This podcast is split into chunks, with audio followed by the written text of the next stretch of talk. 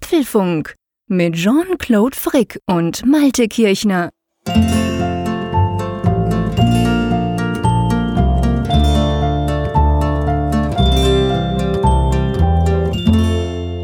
Apfelfunk 175, aufgenommen ausnahmsweise am Dienstag, 25. Juni 2019.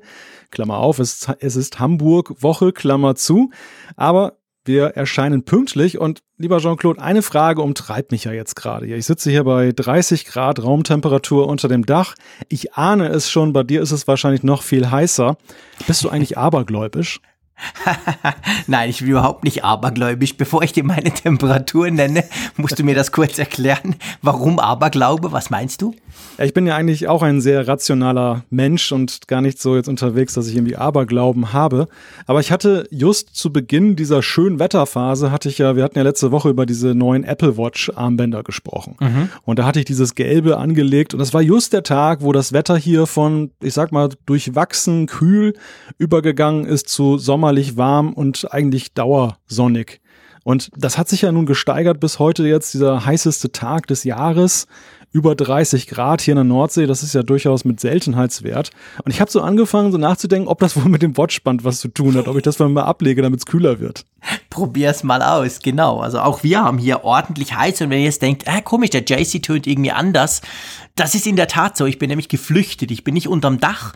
Ich war vorhin gerade noch oben. Wir nehmen das, wie gesagt, am Dienstag auf, am Abend um 10, wie immer. Äh, es war bei mir 34 Grad unterm Dach und die Maus ist praktisch geschmolzen und da habe ich es nicht mehr ausgehalten. Darum bin ich jetzt unten äh, im, im Wohnzimmer. Da ist es kuschelige 27, also voll okay, muss ich sagen. Äh, einzige Einschränkung, ich habe natürlich nicht die gleiche Technik. Das heißt, ich habe hier ein MacBook viel zu klein für die vielen Fenster, die ich brauche. Ich habe mein altes Yeti Blue Mikrofon hervorgekramt, weil ja mein Rode, das ich normalerweise brauche, ist ja fix verbaut in so einem Mikrofonarm eben oben in meinem Studio. Und dann steht ein iPad Pro neben mir noch mit unserem Skript. Also es ist alles so ein bisschen ad hoc mäßig zusammengeklöppelt und äh, zwei Katzenstreifen hinten rum, die schlafen immer im Wohnzimmer normalerweise, die schlafen nicht draußen in der Nacht, also mal gucken, was die noch vorhaben. Aber ja, dafür ist es nicht so tierisch heiß, weil ehrlich gesagt, letzte Woche war es ja schon über 30 Grad. Wir haben ja also auch noch so unser Sprüchchen gemacht am Ende des letzten Apfelfunks. Und dieses Mal war es vorher schon noch so viel heißer, dass ich dachte, nein, das geht gar nicht. Aber bei uns zumindest sind die heißesten Tage noch gar nicht da. Also am Mittwoch, wir werden das ja am Mittwoch dann ähm, veröffentlichen am Abend. Am Mittwoch sollen es wohl 36 Grad, am Donnerstag 37 Grad werden. Also bei uns ist eine ganz ordentliche Hitzewelle gerade am Tun. Ja, ich bin ja überhaupt kein Hitzemensch und ich bin so glücklich. Also das ist einer der großen Vorteile hier an der Küste zu mhm. wohnen, dass es einerseits meistens dann doch etwas kühler ist als im Binnenland, aber diesmal kurioserweise, das ist ja so eine so eine Sahara-Hitze, die kommt ja von ja. Nordafrika irgendwie hochgeschoben, diese warme Luft über höhere Luftschichten, ganz interessant auch meteorologisch. Und die hat's nicht bis an die Nordseeküste geschafft. Wenn man mal so guckt, die ist irgendwo so hm, Höhe Hannover, Berlin. Also Berlin okay. wird es auch saumäßig warm jetzt dann die nächsten Tage. Aber hier, ja, da wird's morgen schon wieder so ja 20, 22 Grad sein. So bis nächste Woche sind sogar 17 Grad angesagt tagsüber. Das finde ich schon sehr angenehm. Also das, das lasse ich mir gerne gefallen, wenn es dann noch so schön ein bisschen sonnig ist oder meinetwegen auch nur heiter. Also das, da haben wir echt Glück gehabt hier in der Nordsee. Aber ich muss gerade schmunzeln, weil du sagtest hier, deine, deine Maus ist zerflossen. Äh, hier bei meinem Mikro hat sich auch gerade ein Gummiband gelöst. Das ist porös geworden durch die Hitze. Also das, wir, wir moderieren hier heute wirklich aus dem Kessel. Ja, das muss man sagen. Unter erschwerten Bedingungen nehmen wir diesen Apfelfunk-Podcast auf. Aber das nehmen wir auf uns, liebe Hörerinnen und Hörer. Das machen wir ganz einfach. Da lassen wir uns nicht abhalten. Ähm, von dem her gesehen, Hitzewelle hin oder her. Bei uns soll es nicht kühler werden. Vielleicht noch als kleiner Abschluss zum Wettertake. Ähm, es bleibt vorderhand mal bis Sonntag so heiß. Ist aber, das muss ich sagen, es ist es ist zwar wirklich tierisch heiß, aber es ist zum Glück, du hast vorhin angesprochen, Sahara-Hitze, es ist nicht, nicht feucht. Es ist ziemlich trocken. Also sie haben auch gesagt, es gibt keinerlei Gewitter die nächsten paar Tage. Dadurch finde ich, ist es, naja, also mir wäre es auch lieber, es wäre irgendwie 27 oder so. Es muss jetzt nicht unbedingt 35, 36 Grad sein, aber ähm, es ist einigermaßen erträglich ich bleibe dann meistens drin oder eben in der Küche oder im Wohnzimmer. Das sind bei uns so die, die, die kühlsten. Ja, okay, der Keller wäre noch kühler gewesen, aber da fand ich das Ambiente vielleicht nicht so ganz cool zu podcasten. Drum bin ich einen Stock weiter oben geblieben. Aber ja, kriegen wir hin, du. Was haben wir denn eigentlich für Themen, mein Lieber? Beziehungsweise, hey, wenn ich so auf den Kalender gucke, Also wie gesagt, heute ist der 25. Wir werden das releasen am 26. Juni. Klingelt da was bei dir? Ja, ein Monat ist es dann nur noch bis Frankfurt. Ha. Vielleicht ist es auch deshalb jetzt schon so heiß, weil das das oh, heißeste ja. Event des Jahres Sowieso. ist. Apfelfunk Frankfurt 2.0. Wir haben ja alles dabei, was, was einen glücklich macht als Apfelfunk-Hörer. Wir haben den Michael Reimann als Gast. Wir haben Raphael Zeyer, die Apfelfunk-Legende. Wir haben dich natürlich, mein Lieber. Und wir haben 100 begeisterte Apfelfunk-Fans. Ein paar Restkarten sind ja noch offen. Also man kann jetzt noch dabei sein. Genau, man kann ein paar allerletzte Karten abstauben, wenn ihr mal auf apfelfunk.com slash Frankfurt geht oder überhaupt auf apfelfunk.com auf unsere Webseite und dann seht ihr den großen Button oben rechts. Da könnt ihr draufklicken und könnt euch quasi noch bewerben aber die dürften schnell weg sein und dann können wir quasi ausverkauft vermelden äh, oder ausverschenkt. Wir verkaufen ja nichts, das ist ja gratis, aber ausverschenkt dürfte es, es relativ schnell sein. Ja, es rückt näher, definitiv. Und was du natürlich vergessen hast bei deiner Aufzählung, die wichtigste Person, die aus dem Norden, die von der Nordsee. Du bist ja auch dabei, oder? Ich glaube schon. Ja, ich glaube schon. Das richten wir uns ein, genau. Da, wir gehen mal vorbeischauen da. Mal im Kalender gucken. Mal gucken. gucken, ob wir da nichts los haben. Ich muss ja sagen, vorher habe ich ja noch Ferien, auf die freue ich mich. Darf man das sagen? Nein, natürlich nicht. Ich freue mich nicht mehr auf meine Ferien, aber auf die freue ich mich auch ganz toll. Ehrlich mhm. gesagt, dauert jetzt noch knapp zehn Tage und dann werde ich auch ein bisschen an die Nordsee fahren, mal gucken. Aber das werdet ihr dann hören. Das kriegt ihr dann noch schon noch mit hier auch im Apfelfunk, weil wir natürlich weiterhin durchpodcasten. Das machen wir ja. Apropos durchpodcasten, mein Lieber, wollen wir uns mal den Themen widmen? Wir widmen uns mal den Themen. Und das erste Thema, was wir auf der Liste haben, das wird viele von euch interessieren. Der Monat Juli hat noch gar nicht begonnen, aber wir haben trotzdem die ersten Public Betas, und zwar von iOS 13 und macOS Catalina. Genau, und dann ist es so, dass mit Watch OS 6, welches ja dann im Herbst auf die Apple Watches dieser Welt kommen wird, gibt's ja neue Ziffernblätter und da gibt's ein bisschen eine Art Zweiklassengesellschaft. Was genau das heißt, besprechen wir später. Wir müssen nochmal über das Thema MacBook Pro sprechen. Die Gerüchteküche, die brodelt, also nicht nur jetzt bei der Hitze, sondern generell. Es geht wieder um das Thema 16 Zöller und da sind ein paar neue Details aufgetaucht. Genau. Und dann sprechen wir auch nochmal, muss man auch sagen, wir sprechen nochmal über den Prüfprozess des App-Reviews von Apple. Da gab es nämlich auch wieder neue und wie ich finde sehr interessante äh, Angaben, wie das so vonstatten geht. Das werden wir uns nochmal ein bisschen genauer anschauen. Dann noch ein, etwas Zauberhaftes als Thema, denn es gibt ein neues Spiel namens Harry Potter Wizards Unite. Du hast es getestet, der Zeier hat es getestet und ich gebe es hier offen zu, ich habe es installiert. Immerhin der erste Schritt. Genau, da sprechen wir drüber, was das heißt und warum jetzt genau der richtige Zeitpunkt ist, draußen rumzurennen. Dann natürlich Umfrage der Woche, selbstverständlich Zuschriften von unserer Hörerschaft. Und damit dürfte das, sage ich mal, eine runde Sache werden, außer du wirst noch weich gekocht in der Zeit. Drum schlage ich vor, nicht lange rumlabern, sondern gleich loslegen.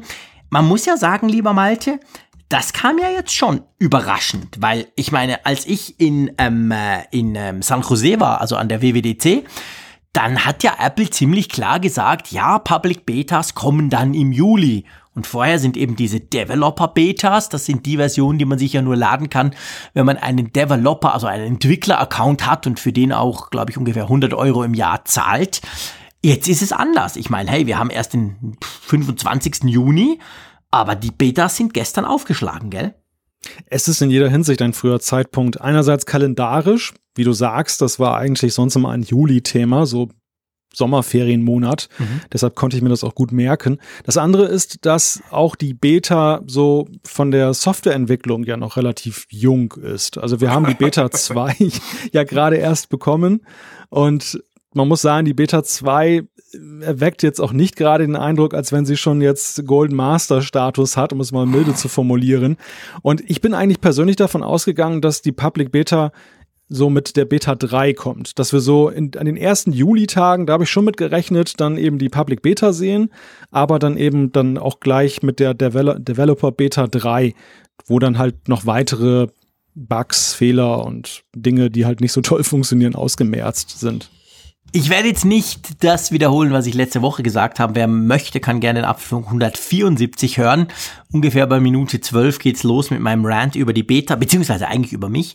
Aber das kann man schon sagen. Also die Beta 2, die ist unendlich unstabil, sage ich jetzt mal. Zumindest von iOS 13. Die ist viel schlimmer als die vorherige Beta. Also ich nerv mich eigentlich noch viel mehr seit letzter Woche, seit die am Montag rauskam. Und ich, ich war wirklich gestern, also ganz ehrlich gesagt, das lief so ich habe irgendwie gearbeitet am Abend, ich habe Twitter natürlich wie immer offen. Ich sah von The Verge diesen Test von den Public Betas, die haben das dann gleich einen großen Testbericht rausgehauen. Und ich dachte so, hä, hat da einer zu früh Release gedrückt? Was ist das? Warum schreiben denn die über Public Betas und Quatsch? Das kommt doch erst im Juli. Hab mich dann auf Twitter schlau gemacht, gesehen, nee, tatsächlich, die sind draußen. Hab dann auch gelesen, es ist wirklich die Beta 2, also die Public Beta entspricht der Beta 2, die wir jetzt schon seit einer guten Woche drauf haben. Und ich bin komplett erstaunt, weil bisher war es wirklich so, also bevor wir dann ein bisschen näher drauf eingehen, wie man das kriegt, etc., aber bisher war es ja so, die Public Betas, das war auch immer so ein Statement. Also von dem Moment an wusstest du, okay, es gibt noch den ein oder anderen Bug, aber im Prinzip läuft das so einigermaßen. Aber ganz ehrlich gesagt, die Beta 2, also klar, ich will da nicht irgendwie anfangen aufzuzählen, das geht zwei Stunden, aber zum Beispiel auf meinem iPhone 10s Max, das WLAN funktioniert praktisch überhaupt nicht mehr zu Hause, hat einen totalen Bug, aber erst seit der Beta 2 und, und, und, also zum Teil, ich sag jetzt mal, doch recht äh, wichtige Funktion, nicht irgendwie der Dark Mode, der zu wenig dark ist oder so, sondern auch zum Teil wirklich ganz, ganz, ganz wichtige Dinge oder die Mail-App spinnt völlig. Da frage ich mich schon, warum hat denn Apple das so früh schon in die Public Beta geschickt? Haben die zu wenig Beta-Tester? das glaube ich ihr nicht. Aber ich habe mich, ich habe mir tatsächlich auch diese Frage gestellt, warum sie jetzt so früh rausgegangen sind. Zumal ja, wie du ja gerade eben auch schön gesagt hast, die, die bisherigen Betas nicht den Eindruck erwecken, als wenn das jetzt schon sehr weit ist, die ganze Sache. Meine Überlegung war, vielleicht haben sie so ein bisschen dem Druckstand nachgegeben, der, der ihm da ist. Also diese, dieser Druck, das zu installieren seitens der Leute ist ja recht hoch. Viele haben ja auch schon seit Beta 1 dann da immer wieder gefragt, wann kommt denn die Public Beta, wann kommt sie denn? Und dass Apple genauso wie sie ja mit der Beta 2 das schon vereinfacht haben. Sie haben ja dann diesen Profil-Installiermechanismus dann mhm. freigegeben. Beim ersten Mal musste man das ja noch sehr mühsam als Backup-Image dann über iTunes laden. Wie hast du letzte Woche gesagt? Die Kindersicherung, gell? Die Kindersicherung, genau, die hatten sie ja schon entsichert. Und die Public Beta ist jetzt gewissermaßen der nächste Schritt. Dennoch wundere ich mich, dass sie es nicht eben mit der, mit der Beta 3 gemacht haben, denn diese Differenzierung zwischen Public Beta und Developer Beta, die hat ja eben den Sinn und Zweck, dass Apple weiß, dass eben ja die Beta dann schon weiter, die Beta-Version dann schon weiter ist, dass also mhm. die gröbsten Fehler weg sind und dass natürlich die Öffentlichkeit, die das testet, ja auch ein ganz anderes Bewusstsein für Fehler hat. Also ja, die genau. schlagen ja viel schneller an und sagen, hey, das funktioniert nicht und vergessen dann auch gerne mal, dass es eine Beta ist. Das heißt, Apple hat dann natürlich ein Interesse, dass das ganze Ding dann schon nicht mehr so buggy ist. Ja, genau. Und ich frage mich halt, was macht dir das noch für einen Sinn, diese Differenzierung zwischen Entwickler-Beta und Public-Beta, wenn am Ende dann doch nur eine Version dazwischen liegt? Also dann können sie ja eigentlich beim nächsten Mal das gleich freigeben. Ja, das dachte ich mir auch, genau, das ist so. Also das ist, ich meine, vor allem, du hast das ja letztes Mal ganz schön erklärt in der Folge, wo, wo ich mich so fürchterlich über mich selber aufgeregt habe, weil ich immer diese Betas auf Produktivgeräten installiere. Ähm, du hast es ja erklärt. Du hast zum Beispiel auch erklärt, warum eine Beta 2 oftmals schlechter läuft oder mehr Bugs hat vom Gefühl her als eine Beta 1. Das hängt mit dem Entwicklungsprozess zusammen, mit dem, mit dem Hintimen auf die WWDC Keynote, wo ja immer so eine erste Beta dann raus muss. Und ähm, das ist schon, also dieses Mal auch. Ich, ich habe mich jetzt erinnert, letztes Mal war es genau gleich. Die Beta 2 war die schlimmste von allen. Die einer ging noch, die Zweier war ganz katastrophal und danach wurde es wieder besser. Jetzt besteht natürlich jetzt auch wieder Hoffnung. Ich hoffe, am Montag kommt dann die Beta 3 für uns quasi Entwickler oder für die, die mit dem Entwickler-Account. Dann vielleicht eine Woche später dann, dann die Public Beta 2. Aber ja, es ist früh. Aber jetzt lass uns mal von diesem, von diesem doch eher negativen Touch, den ich da verbreite, ähm, wegkommen. Äh, ganz grundsätzlich, es ist ja anders, eine Public Beta zu installieren, als diese Entwickler-Beta-Version, gell? Ja, es ist dahingehend anders, dass ja die Entwickler-Beta gekoppelt ist an den Entwickler-Account, der 100 Euro, äh, knapp 100 mhm. Euro pro Jahr kostet. Dann hat man einen Zugang, dass man sich in das Developer-Portal, das Entwicklerportal einloggen kann. Und dort findet man eine Seite, da kann man dann Profile runterladen, dann auf das Gerät. Also idealer, idealerweise geht man mit dem iOS-Gerät direkt drauf auf die Seite, dann kann mhm. man das Profil runterladen, muss dann nochmal in die Einstellung gehen, dort installieren sagen, dann wird das Gerät neu gestartet und dann kann man das dann als ja, Update gewissermaßen in den Einstellungen runterladen, die Beta. Ja. So läuft es ab. Und das genau. läuft ja bei der Public Beta ein bisschen anders ab. Ja, genau. Bei der Public Beta läuft das insofern anders aus, dass man sich quasi mit seiner Apple-ID registrieren kann. Und zwar geht man einfach auf ähm, betaapple.com und dann kannst du dir quasi, äh, kannst du dich dort eigentlich fürs Beta-Software-Programm ähm, registrieren und dann äh, läuft das darüber quasi. Und dann kriegst du darüber die Software und auch ein anderes Profil und dann entsprechend auch die Updates eben anhand des, des Beta-Programms und nicht des, äh, des Entwicklerprogramms, wie es vorher ist. Und ja, also ich, Sie sagen ja, das ist was, ich, ich weiß nicht, vielleicht weißt du das, ich frage mich das immer, Sie sagen ja immer, es gibt quasi eine begrenzte Anzahl, es ist nicht völlig frei. Ich erinnere mich mal noch, ich glaube letztes Jahr war es, da war so von einer Million Slots die Rede ist das immer noch ein Thema? Also gibt es Leute, die dann sagen, hups, jetzt bin ich nicht mehr reingekommen? Oder ist das mehr so eine, eine, eine Geschichte, die schon lange nicht mehr stimmt? Weißt du das? Du meinst bei den Entwickler-Accounts? Nee, ich meine bei den, bei den, beim, beim Public Beta-Programm. Ach so, das habe ich gar nicht mitgekriegt, okay. dass, dann, dass da ein Limit nach oben dann. dann ich meinte, das sei früher mal so gewesen, aber unter ja. Umständen ist das eben schon sehr, sehr lange nicht mehr, weil ich habe mich ehrlich gesagt noch nie mit einem Public Beta Programm angemeldet, weil ich immer diesen Entwickler-Account zahle. Ähm, damit ich eben ein bisschen früher bin und damit ich mich ein bisschen länger ärgern kann. Übrigens, vor einem Jahr war das, ich habe ja gerade mal nachgeguckt, auch so, dass bei iOS 12 am 25. Juni, also drei Wochen nach der Veröffentlichung der ersten Beta, dann auch das Public Beta Programm begonnen hat. Witzig, das, das hat man so völlig aus den Augen verloren. Das war recht parallel. Das ist ja lustig. Also offensichtlich ist das Silicon Valley seiner Zeit voraus. Gut, ich, ich weiß ja nicht, ob sie letztes Jahr das auch schon gesagt haben, dass es im Juli kommen soll, aber ich hatte das irgendwie im Kopf, als sie es jetzt an der WWDC Keynote gesagt haben, dachte ich, ja, ja, das ist ja wie letztes Jahr. Public Beta kommt im Juli. Aber offensichtlich ist, war schon letztes Jahr Public Beta kommt Ende Juni. Ja. Aber noch ein weiterer Gedanke zum Thema Beta, und das ist mir in den letzten Tagen so aufgefallen, wo ich so bei Twitter geguckt habe. Es war ja schon mal durchaus restriktiver, diese ganze Sache mit den Betas. Mhm. Du hast vorhin gesprochen davon, dass ja eben diese, ob da eine Obergrenze besteht. Die andere Frage ist die, bei, bei Entwicklern war das immer so, dass das dann nach oben hin limitiert war. Dass man mhm. also, ähm, oder dass viele Leute auch dann auf Entwickler-Accounts mitgelaufen sind, weil sie es testen wollten unbedingt. Apple hat dann Einhalt geboten, hat gesagt, das ist nicht Sinn der Sache. Und es gab ja auch mal dieses Non-Disclosure Agreement, das gibt's ja immer noch, dass eigentlich gar nicht über diese Beta Pre-Release-Software öffentlich gesprochen und getwittert ja, und veröffentlicht komisch. wird. Und mhm. das, das scheint ja mittlerweile so, ja, Apple verfolgt es nicht und damit ist es eigentlich so faktisch aufgehoben, habe ich den Eindruck. Absolut. Also ich meine, das steht ja immer noch eigentlich, wenn du, wenn du eben als Entwickler unterwegs bist. Ich, ich weiß gar nicht, wie es bei der Public Beta ist, müssen wir vielleicht nachher auch noch kurz besprechen, aber wenn du ja als Entwickler äh, quasi unterwegs bist, dann ist es ja wirklich so, dass das steht quasi noch, noch dort drin. Du darfst eigentlich ja nicht darüber sprechen. Aber heute ist es so, die Public, also die Entwickler-Beta, die erste Beta überhaupt kommt raus unmittelbar nach der Keynote. Und dann dauert es im Schnitt zwei, drei Stunden. Dann sehen wir die ersten Videos, dann sehen wir die ersten großen Publikationen, die drüber schreiben, die das alles im Detail auseinandernehmen und die ja Screenshots machen und alles. Also Dinge, das weiß ich noch früher, schon eine Weile her, aber früher, als ich viel noch geblockt habe, da, da wusste ich immer, ah, das darfst du nicht, komm mal gucken. Und dann, wenn irgendwie so eine große Publikation wie ein Gadget oder so kam, dachtest du, okay, wenn es die können, kann ich es auch. Und das war aber irgendwie restriktiver. Aber ich glaube, ich nie was passiert. Es wurde nie einer belangt, der da irgendwie einen Screenshot draufgeladen hat. Und ich glaube, heute ist das völlig egal. Ja, also rein rechtlich, ich habe jetzt gerade mal nachgeguckt, während du gesprochen hast, steht auch bei der Public Beta, bei der Frage, ist die Public Beta Software vertraulich, dass man mhm. eben sie sogar auf einem System installieren soll, dass man selbst unter Kontrolle hat. Also es darf nicht mal jemand da drauf gucken, der so. jetzt nicht befugt ist. Und es steht hier auch, außerdem solltest du keine Informationen und Bildschirmfotos der Public Beta Software von Apple in Blogs, Tweets oder anderweitig veröffentlichen und nicht mit anderen über die Public Beta Software von Apple sprechen. Ups. Das ist ja, also das ist ja komisch. Wir dürfen also gar nicht darüber sprechen. Das muss, sofort ja, das eingestellt wir ja werden. Das ist ja, ist, ja, ist ja völlig hypothetisch, was wir hier diskutieren. Das ist ja eigentlich Science Fiction, was wir da machen machen. Genau. Das hat ja nichts mit der Realität zu tun, ich bitte dich.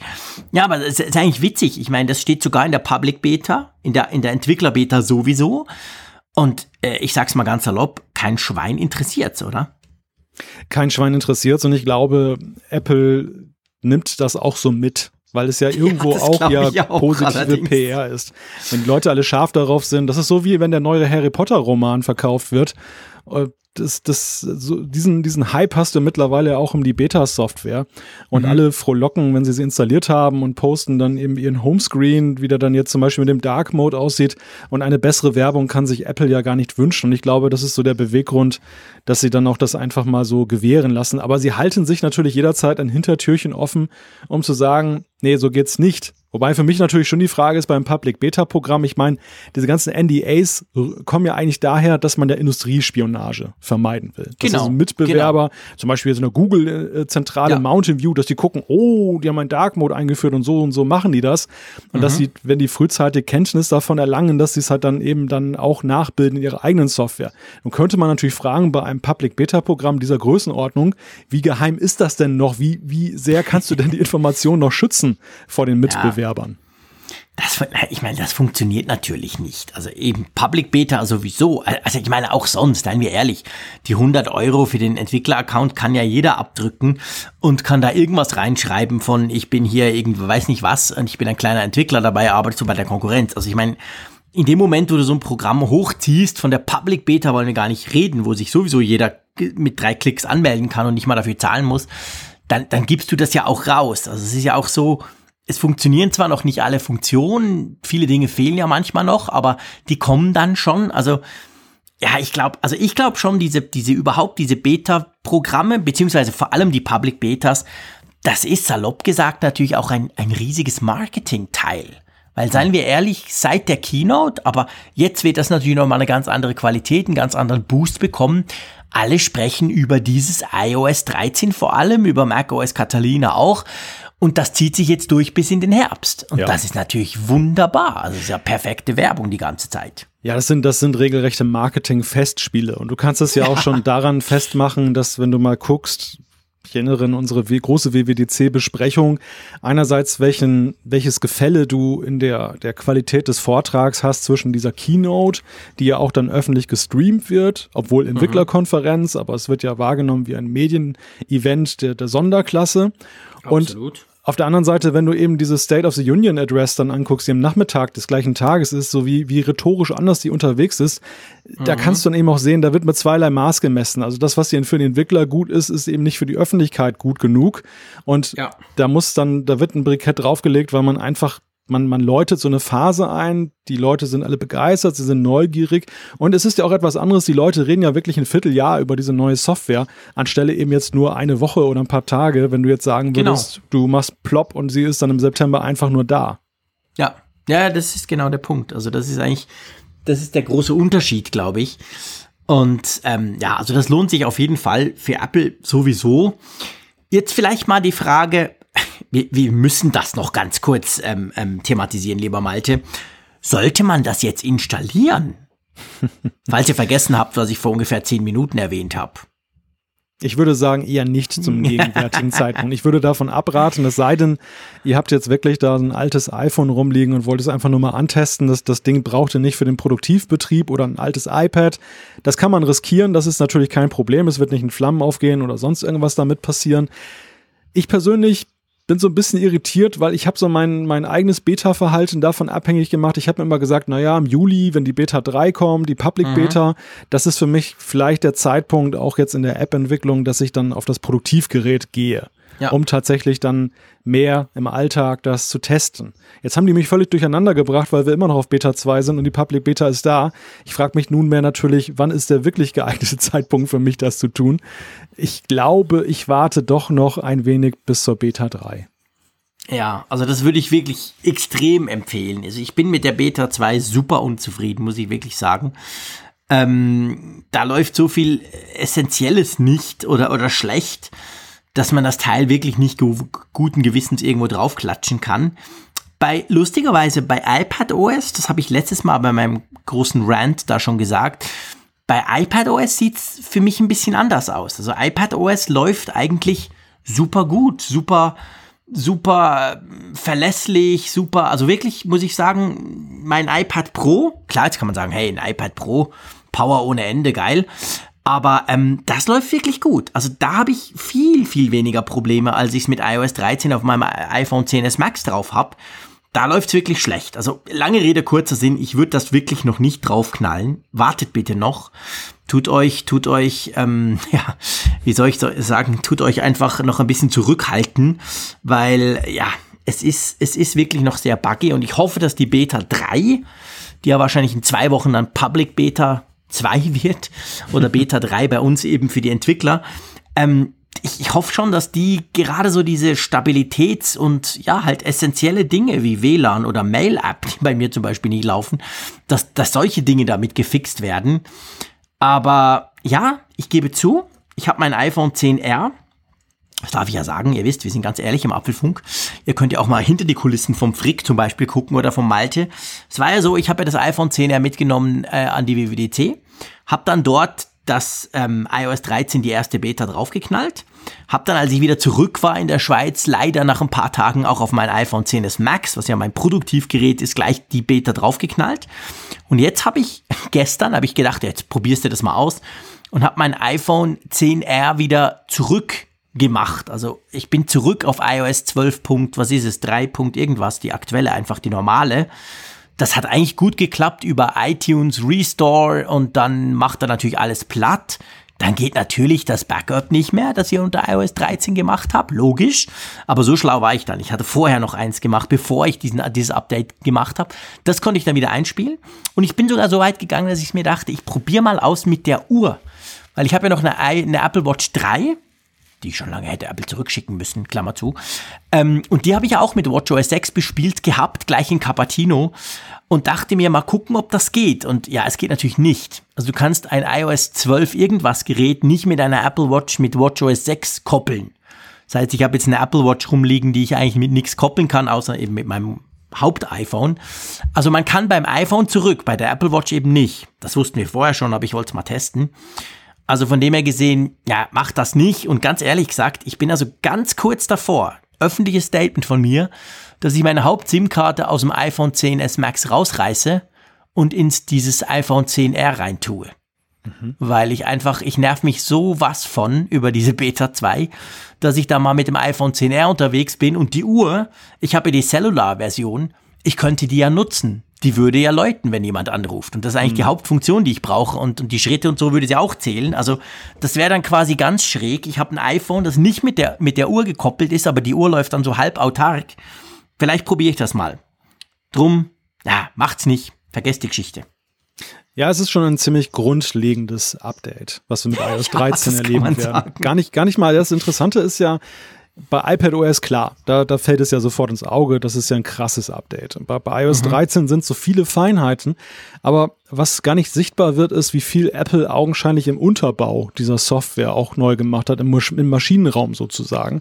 Ja. Und das, das wirkt sich massiv aus. Übrigens auch in der Entwicklung. Also ich habe selten ein neues Release von iOS in der Beta erlebt, was so fundamental ja, Probleme am, am Anfang aufwirft, wo du dann wirklich dann rangehen mhm. musst, bestehenden Code, der gut funktioniert hat, dann, dann umzubauen. Das, mhm. das, das habe ich jahrelang so nicht erlebt, so massiv an, an, so vielen Fronten. Und das erklärt natürlich auch, warum dann eben das System in der Beta-Phase dann eben auch anspruchsvoller für Apple ist, es dann wirklich dann bug, bugfrei, safe ja, hinzukriegen. Ja, genau. Gut, wollen wir die Beta mal Beta sein lassen, beziehungsweise zu einer anderen Beta kommen? ja. Ähm, Gut, okay, machen wir. Und zwar geht es jetzt um eine etwas andere Beta. Und zwar geht es ja um WatchOS 6. Habe ich kurz schon drüber gesprochen. Da ist es sowieso keine Frage, dass ihr das installieren sollt, weil das kriegt ihr nicht mehr weg. Dann habt ihr eure, eure schöne Apple Watch quasi gebrickt, wie man so schön sagt. Also wenn ihr da nicht zufrieden seid oder es nicht sauber läuft, dann könnt ihr nur nicht in den Apple Store rennen und hoffen, dass die euch helfen. Wobei das werden sie wahrscheinlich nicht tun. Also da kommt es nicht drauf. Aber wenn man es drauf hat, dann sieht man, es gibt ja neue Ziffernblätter. Und wir alle, ich glaube, das darf man so sagen, gell, wir alle sind ein bisschen Fan von Ziffernblättern. Ich glaube, das ist etwas, was man einfach so sagen darf, oder? Das kann man ungefähr so sagen, ja. Das ist was Schönes, genau. Das, äh, das erfreut unser Herz, so ein neues Ziffernblatt. Jetzt ist es so, dass ja WatchOS 6 bis zur Series One, also bis zur zweiten Apple Watch, die andere war ja die mit Dampfantrieb, die Malte hatte. Die ganz, ganz erste. Aber dann gab es ja eine Series 1, 2, 3 und jetzt sind wir bei Series 4. Also wir sind eigentlich bei der fünften Apple Watch, aber trotzdem haben wir jetzt die Apple Watch 4. Komplizierte Geschichte. Aber das Update von WatchOS 6 soll im Herbst ja dann bis und mit von dieser Serie 1 kommen. Also die können das auch noch installieren. Aber die haben zumindest, was die Ziffernblätter anbelangt, eigentlich ein paar böse Nachteile, oder? Das hast du nett formuliert. Also sie haben auf gut Deutsch gesagt, kriegen sie nur zwei dieser statt sechs. Dieser genau. sechs Zifferblätter und äh, wahrscheinlich aus Sicht vieler noch nicht mal unbedingt die spannendsten, obwohl ich finde die auch Nein. ganz schick. Es sind diese, diese Numerals, äh, Zifferblätter, mhm. die sie da bekommen, das, das Mono und das Duo, also Mono, wo da man halt dann eine große Zahl, die Stunde jeweils im Hintergrund sieht, Duo, wo man halt dann Stunde und Minute sieht im Hintergrund. Ja, aber das ist, ich finde was ich krass finde, mich überrascht ist natürlich nicht, dass jetzt die Series 1 zum Beispiel nicht alle Zifferblätter bekommt. Das, mich hat sowieso gewundert, dass WatchOS 6 überhaupt so weit rückwärtskompatibel ist und sie nicht mhm. mittlerweile sagen, gerade mit Blick auf die Eigenständigkeit, was ja nun auch sehr viel erfordert an Prozessorpower und so, dass sie einfach einen Cut machen und sagen, Series 2 ist Minimum. Das hat mich überrascht. Dass ja, sie allerdings, dass sie allerdings bei den Zifferblätter jetzt dann nicht mal die, die Series 3 zumindest mit ein oder zwei mehr noch berücksichtigen, sondern wirklich so einen harten Cut machen, dass es dann der vier vorbehalten ist. Das finde ich schon arg krass. weiß nicht, wie dir das geht. Ja, also ich, ich glaube, also doch, ich glaube halt, es liegt wahrscheinlich dran, oder das wäre eine mögliche Erklärung, sagen wir es mal so, dass halt die, die Apple Watch 4 oder Series 4, die hat ja, die hat ja einen größeren Bildschirm, haben wir ausführlich auch drüber gesprochen, als die rauskam die kann ja mehr darstellen. Und ich glaube schon, dass es so ein bisschen damit vielleicht zusammenhängen könnte. Weil ich gebe dir recht, ich meine, diese Numerals, du hast es schön gesagt, du hast gesagt, ja, sind ja auch ganz interessant. Ich finde die total langweilig. Punkt. Ich finde, ein Ziffernblatt, das eigentlich nichts außer der Uhr anzeigt, ist für mich ehrlich gesagt uninteressant. Aber das, das sieht jeder anders. Das könnten wir wahrscheinlich stundenlang drüber philosophieren, wie denn so ein Zifferblatt auszusehen hat. Ich, ich mag schon gern noch so die eine oder andere Komplikation drauf mit Zusatzinfos. Und ich könnte mir jetzt vorstellen, dass die anderen neuen, die kann man ja, wenn man will, man muss nicht, aber man kann, da kann man ja noch einiges hinzufügen, was ich auch immer mache. Ich klatsche die relativ voll mit Informationen jeweils. Und das würde vielleicht auf diesem, soll ich das Wort sagen? Auf diesem Mäuse, Mäusekino von der Apple Watch 2, 1, 2 und 3 vielleicht nicht so toll aussehen, oder? Ich würde gar nicht mal so weit gehen zu sagen, dass es dann fast schon technisch an Grenzen kommt. Ich würde sagen, dass einfach Apple aus Designgründen gesagt hat, sie wollen das nicht. Denn mhm. der, der massive Unterschied des größeren Screens ist ja auch, dass das ja viel Rahmen weggefallen ist. Du hast ja viel Schwarzrahmen ja. bei den früheren Modellen noch gehabt. Mittlerweile ist es ja, ja nahtlos, ist ein bisschen übertrieben, aber zumindest ist es sehr zurückgeschrumpft, dass der Bildschirm reicht sehr an die Ränder eben heran. Ja. Und du hast, wenn du dir diese, diese Zifferblätter ansiehst, die jetzt nicht drauf sind, das sind alles bildschirmfüllende Zifferblätter. Wenn die jetzt einen schwarzen Rahmen drum hätten, dann hättest du ein ganz anderes Erlebnis, wenn du das anguckst, als wenn die eben auf der Series 4 sich präsentieren. Und ich glaube, Stimmt. da ist Apple einfach knallhart. Das war ja auch so ein, so ein Punkt, den wir ja damals auch besprochen haben mit Blick, was ist an der Series 4 so neuartig, neben der Tatsache, dass man eben in Millimetern ausgedrückt mehr Platz hat. Und so neuartig ist ja eben auch, dass ja wie so eine ganz andere ja, Farbsprache auch plötzlich möglich war. Die, die, die Apple Watch hatte ja immer so einen leicht dunklen Touch eben durch diesen schwarzen Rahmen und plötzlich war sie schillernd, farbig. Das gab ja entsprechend auch die Zifferblätter auf der Series 4, die dann den ganz, vom ganzen Bildschirm Gebrauch machten, was wir so vorher ja auch in dem Maße nicht erlebt haben. Ja, ja, das ist wahr. Das ist, das ist natürlich ein Punkt, der, aber es ist halt so ein bisschen schade, weil ganz ehrlich gesagt, Natürlich, WatchOS 6 bringt noch ein paar schöne Features mit, aber äh, also ich, ich merke es bei mir. Ich habe es ja auf einer Series 3 und auf meiner Apple Watch 4 oder Series 4, um das korrekt auszusprechen, habe ich ja beides bei, bei beiden dann WatchOS 6 draufgeknallt. Und ganz ehrlich gesagt, auf der 3er, die habe ich dann auch getragen, ähm, da, da merkt man nicht so viel. Natürlich, die, die, die Ziffernblätter ist natürlich auch etwas, was, was auffällt. Das ist natürlich eigentlich, ich sag mal, das auffallendste designtechnische Element, das du verändern kannst, weil das siehst du immer, wenn du die Uhr drehst. Aber die Dreier und jetzt in dem Fall eben auch die Zweier und die Einer, die, die kriegen halt schon deutlich weniger mit diesem WatchOS 6, oder wie siehst du das?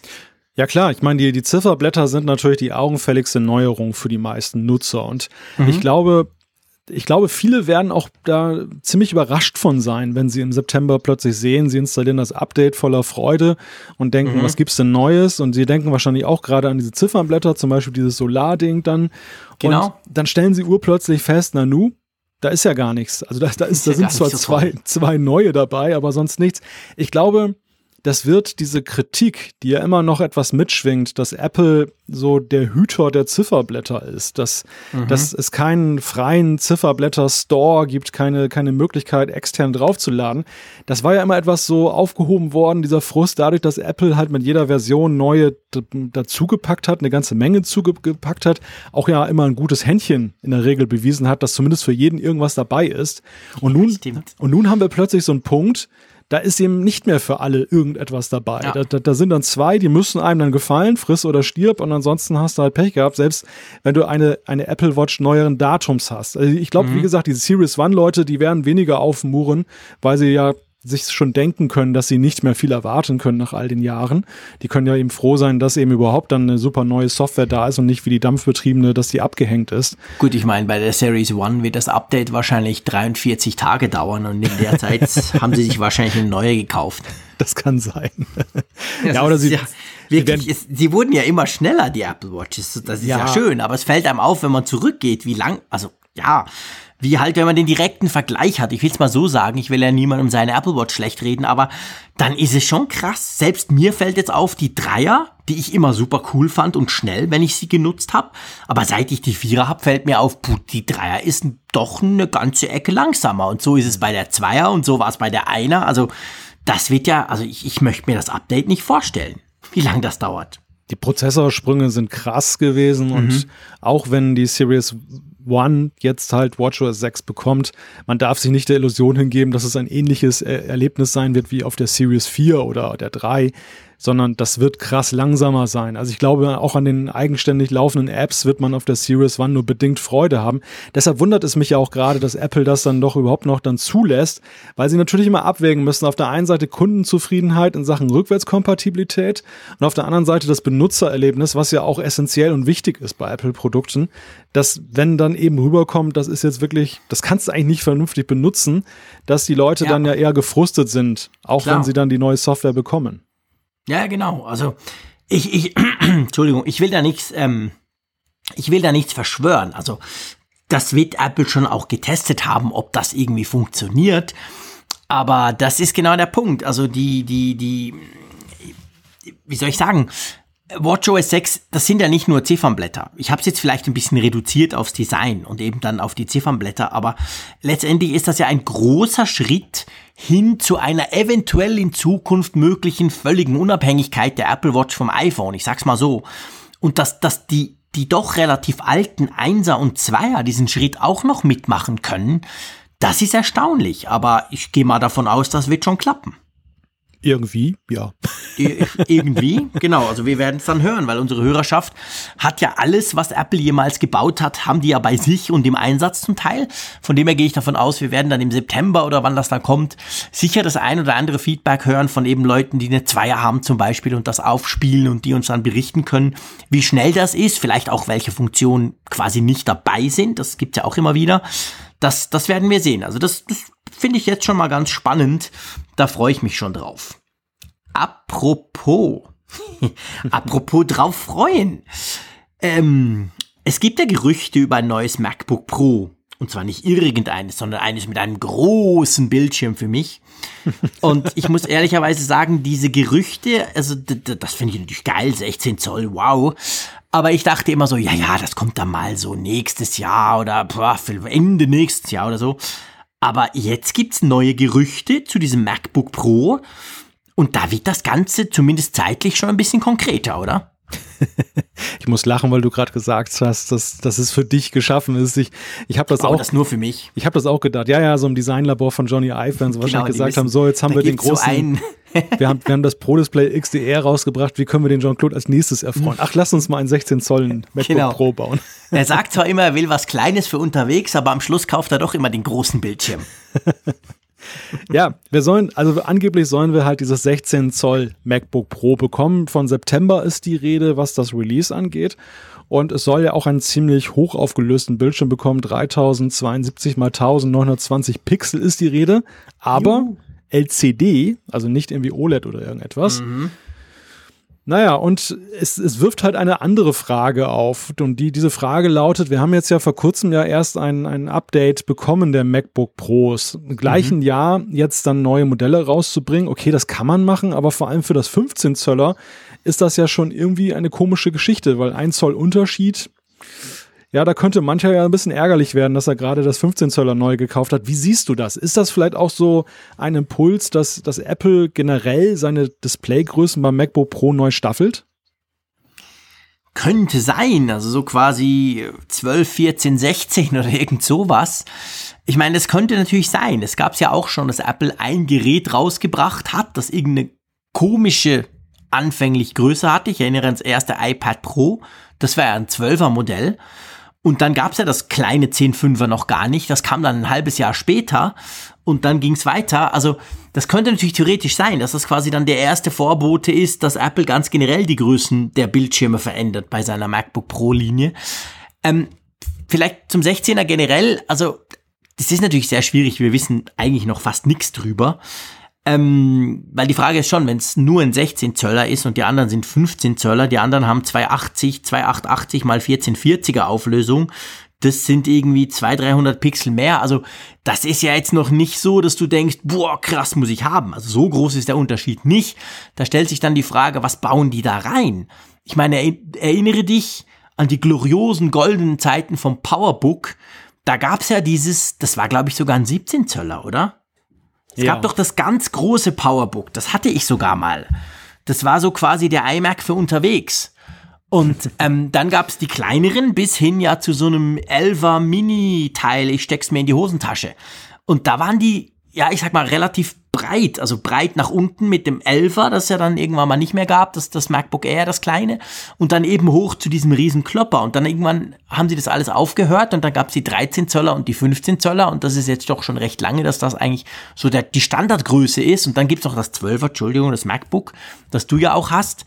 Ähm, äh, also nur den 16 Zöller bringen und das 15 Zöller weiterlaufen lassen, das macht jetzt auf mich nicht so Sinn. Wobei man ganz klar sagen muss, wir wissen nicht, was denn dieser kolportierte Gerüchte halbe, was dieser 16 Zöller überhaupt kann. Vielleicht hat er irgendwelche unglaublichen bombastischen Features, die kein anderes hat und tut sich dadurch abheben und nicht unbedingt durch die etwas, die leicht größeren Bildschirme, also durch den leicht größeren Bildschirm. Ja, das ist vielleicht gerade der Punkt. Dachte auch gerade, als du darüber gesprochen hast, warum kann es denn nicht vielleicht der Mac Pro unter den MacBook Pros sein. Ja, genau. Dass, dass, genau. dass Apple da die Strategie verfolgt, dass sie sagen, ja, wir, die MacBook Pros sind ja schon extrem leistungsfähig, erfüllen viele Pro-Bedürfnisse, aber jetzt machen wir nochmal so wirklich so eine High-End-Geschichte, damit die Leute sich nicht so eine große Umhängetasche kaufen müssen, um ihren iMac Pro dann mit in den Urlaub zu schleppen. dann haben sie stattdessen den 16 Zöller. Ja, zum Beispiel, ganz genau. Also vielleicht bauen sie da irgendwas Krasses. Ich meine, es gibt ja auch noch die Gerüchte, die sollten wir auch nicht ganz unter den Teppich kehren. Ähm, es gibt ja auch die Gerüchte, dass, dass Samsung für die neuen irgendwann MacBook Pro Modelle Bildschirme baut. Und das wäre natürlich dann OLED-Bildschirm oder AMOLED, wie das bei Samsung heißt. Ähm, gleichzeitig zu diesen Gerüchten gab es aber auch die Aussage, das sei dann frühestens nächstes Jahr ähm, der Fall. Also wir wissen nicht so genau, ob jetzt diese 16 Zöller Erstens mal, ob es überhaupt im September kommt, das muss man auch fairerweise sagen, sind ja alles Gerüchte. Aber vor allem, ob das dann schon the one and only ist oder ob das erst so eines ist auf einem Weg hin zu einer komplett erneuerten MacBook-Reihe, die dann irgendwann mal auch auf AMOLED umschwenkt und mhm. keine LCD-Panels mehr verbaut. Ja, also wenn es der Übergang zu so einer 12, 14, 16 Staffelung ist, dann ist es aber trotzdem, finde ich, komisches Timing, dass sie, dass ja. sie da beweisen. Also da wär, würde ich eher davon ausgehen, dass sie wirklich dann ein Jahr ins Land gehen lassen und das dann konzertiert auf den Markt bringen und nicht dann so verwirrende Zwischengrößen bringen. Andererseits kann man sagen, wenn man die iPads betrachtet, auch da sind ja die, die Unterschiede bei weitem nicht mehr so gewaltig, wie sie es mal waren. Also da ist ja auch das, das Spektrum der Geräte sehr, sehr breit gefächert, wenn, wenn gleich logischer geordnet. Weil du hast natürlich, du hast natürlich einen 11 Zöller und einen 10,5 Zöller, könnte man, könnte man auch argumentieren. Das ist ja noch näher beieinander als jetzt dann diese MacBooks. Andererseits da natürlich ganz klar, das eine ist ein erklärtes Consumer-Gerät und das andere ist ein Pro-Gerät. Also da gibt es noch so ein, so ein, sag mal, so ein weiteres Unterscheidungsmerkmal. Ja, vielleicht gibt das das neue MacBook Pro Pro oder Pro X. Pro, Pro Pro. Pro, Pro Max. genau, das neue Pro X oder so. ähm, ja, also äh, ganz ehrlich gesagt, ich glaube diesen September-Termin nicht. Das glaube ich schlicht und ergreifend nicht. Erstens im September bringt Apple eigentlich nie MacBooks raus, weil wir alle wissen, was ist im September. Natürlich das iPhone und die Apple Watch. Ähm, und zweitens, vorher, also das werden sie ja kaum per Presserelease, so nach dem Motto, oh, guck mal, was sie da Neues im Store haben drin. Also ich glaube, das, das Timing glaube ich nicht. Ich glaube schon, dass dieser 16 Zöller, der geistert jetzt schon länger rum. Also ich glaube, da ist was dran, dass es da noch ein bisschen was Größeres gibt. Aber den, den, den Zeitplan, der da im Moment gerade rumgereicht wird, das halte ich ganz ehrlich gesagt für Quatsch. Also mir schwebt auf jeden Fall schon mal ein guter Name vor. Schieß los. MacBook Frick. MacBook Frick. Ja, das ist gut. Das ist nicht schlecht. Das würde mir auch passen. Bin ich jederzeit dafür zu haben, das MacBook Frick. Genau, mal gucken. Aber weißt du, das Problem ist bei all diesen Frick-Sachen, das ist dann wie bei dem Bildschirm. Ich meine, es war auch der Bildschirm Frick an der ja. WWDC. aber ich genug. kann mir die alle nicht leisten. Sobald so, okay. die meinen Namen drin haben, sind die so teuer, dass ich mir die überhaupt nicht leisten kann. Ach also so. dieser schöne Bildschirm, den ich auch inzwischen eigentlich als Cinema Frick Display tituliere, aber der ist einfach nicht in meinem Range. Und wenn so, so, ein, so, ein, so ein Laptop kommt, na gut, wie gesagt, ich will ja sowieso was Kleines. Aber der Bildschirm, der wäre schon lustig. Ja, ich wäre jetzt eigentlich äh, Anhänger der Theorie gewesen, nach dem Frick ist vor dem Frick, dass das immer, wenn es dann groß ist, dann, dann dürstet es dir schon wieder nach dem nächstgrößeren Bildschirm. Ja gut, das ist natürlich grundsätzlich tatsächlich so, da gebe ich dir recht. Ich merke es auch bei den Smartphones, wenn du denkst, so, also nach dem iPhone 10s Max, da gibt ja nichts Größeres mehr. Und dann schicken die dir so ein Samsung Galaxy S10 5G, das nochmal deutlich größer ist. Dann denke ich, wow, das ist ja geil. So ein Bildschirm macht aber Spaß. Also es ist nach oben offen, glaube ich. Die Bildschirmskala bei mir, die ist definitiv nach oben erweiterbar. Gut, ähm, lass uns zu einem anderen Thema kommen, zu einem sehr ernsten Thema. Naja, doch eigentlich schon. Es geht um den App-Review-Prozess. Also sprich, wenn ihr als Entwickler oder wenn wir als Entwickler, der liebe Malte, macht er das zum Beispiel mit der Funkgeräte-App, unserer App zum Apfelfunk, der, wenn wir wollen, dass die im App Store erscheint und ihr die runterladen könnt, dann geht ja die durch diesen sagenumwobenen App-Review-Prozess bei Apple.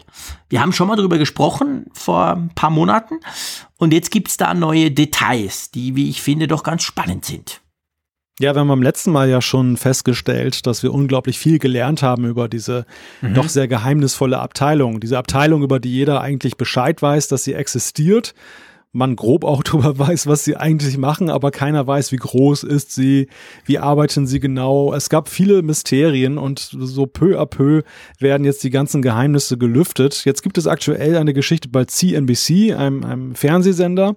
Und da lesen wir zum ersten Mal auch, dass es so aktuell so roundabout 300 Mitarbeiter gibt, dass sie nach Stundenleistung bezahlt werden, dass sie aber alle bei Apple angestellt sind. Na, immerhin. Das sie unterscheidet sie von Facebook oder anderen Firmen, die ja diese Leute, die irgendwelche Reviews oder irgendwelche Prüfungen machen, nie, nie bei sich selber anstellen, oder? Das stimmt, ja, ja. Also es, das, das zeigt schon die Wertschätzung. Das war ja auch aus den vorhergehenden Berichten so hervorgegangen, dass Apple diese ganze Leistung halt in der Firma haben möchte. Ist für sie wirklich so essentiell, der Prüfprozess, das, was sie da durchlassen, dass sie das jetzt nicht irgendwie outsourcen wollen, mit allen Risiken eben verbunden, dass mangelnde Identifikation mit dem Arbeitgeber dazu führt, dass dann doch viel durchrutscht, sondern dass das ist wirklich so eine, so eine Sache, die sie ernst nimmt, gleichwohl aber doch hermetisch ja trennen vom restlichen Geschäft. Also die, diese ganzen Leute sitzen ja in Sunnyvale in Kalifornien und nicht jetzt mhm. dann im neuen Apple Park oder vorher im Infinite, One Infinite Loop. Das, das, das, so weit geht die Liebe dann doch nicht. Also, aber immerhin, sie haben einen Apple-Mitarbeiterausweis und kriegen zum Beispiel auch die Leistungen jetzt, die dann eben ähm, ja in der Gesundheitsvorsorge zum Beispiel da sind. Genau. Und dann ist es so, dass man erfahren konnte, in diesem Bericht, wir verlinken den natürlich, steht natürlich immer wieder mit, äh, da, mit, mit Leuten, die sich auskennen quasi, ähm, dass diese Mitarbeiter, die, diesen App -Review, die in diesem App-Review-Prozess arbeiten, 81 Sprachen sprechen. Finde ich schon auch interessant. Also quasi, ich, ich meine, es ist logisch, wenn du den App Store anguckst, der, der, der läuft ja in ganz vielen Ländern und da gibt es natürlich unterschiedlichste Sprachen, die man einstellen kann. Da müsstest du idealerweise eben auch Leute haben, die das Ganze dann quasi auch verstehen. Und da hat Apple offensichtlich vorgesorgt.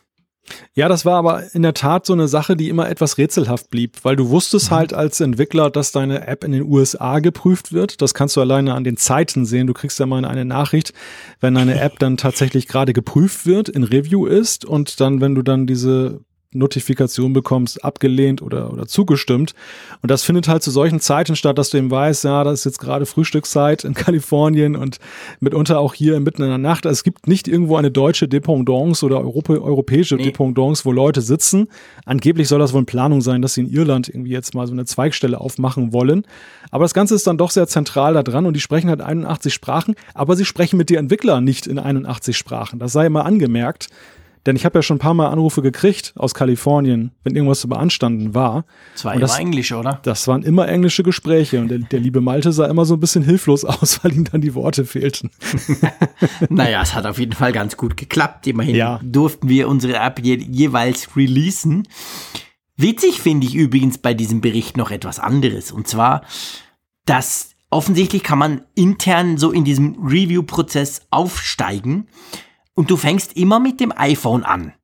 Und dann je nach Status, also wenn du da ganz toll bist in deinem Job, dann kannst du auch mal Apps mit In-App-Käufen quasi reviewen. Das kann ich noch nachvollziehen. Das ist ja eine zusätzliche Komplexitätsstufe. Dann Apple Watch und TV-Apps. Dann dachte ich so, what? Also ich meine, ja. eine TV-App kann ich auch reviewen. Auch auf Spanisch, obwohl ich nicht Spanisch spreche. Ich meine, die kann ja nix. Warum, warum fangen die mit dem iPhone an und du steigst dann auf Richtung Apple Watch oder eben ja. Richtung Apple TV? Das ist merkwürdig, oder? Das, das ist in der, in der Tat sehr merkwürdig. Ich, ich habe das auch nicht so ganz verstanden. Bei der Watch, okay, bei der Watch sind vielleicht so Spezifika, dass das dann eben Sinn macht, dass man diesen Senior-Status dann haben muss. Aber was jetzt am TV so so komplex sein soll, dass man da jetzt sich erstmal verdienen muss. Interessant ist ja übrigens auch, dass, dass dieses Review ja wohl in der Regel auf iPads stattfindet. Also auch reine mhm. iPhone-Apps werden immer auf dem iPad getestet. Ja, das gab nämlich immer mal schon, ähm, das, da gab es schon früher nämlich Berichte drüber, dass Entwickler, denen zum Beispiel irgendwas moniert wurde, wo es hieß, ah, da ist was nicht gut oder so, die haben dann von diesem App-Review-Prozess, ähm, haben die Screenshots aus dem App-Review-Prozess bekommen und das waren eben immer iPad-Screenshots, selbst wenn sie eine iPhone-App nutzen. Also du kannst ja iPhone-Apps auf dem iPad ähm, nutzen, das sieht halt bisschen merkwürdig aus in der Mitte oder du musst die hochskalieren, was natürlich total Mist aussieht. Aber ja, offensichtlich machen die das auf dem. Ähm, übrigens, der Boss ist Phil Schiller. Also das Ganze gehört sozusagen zum Worldwide Marketing wird das quasi zugeschlagen, obwohl man auch lesen kann in diesem Bericht, dass er offensichtlich nie dort vorbeigeht. Der hat anderes zu tun. Also der ist zwar Boss, aber ich glaube, der kümmert sich nicht wirklich um den App-Review. Da gibt's dann Unter Unterchefs, oder?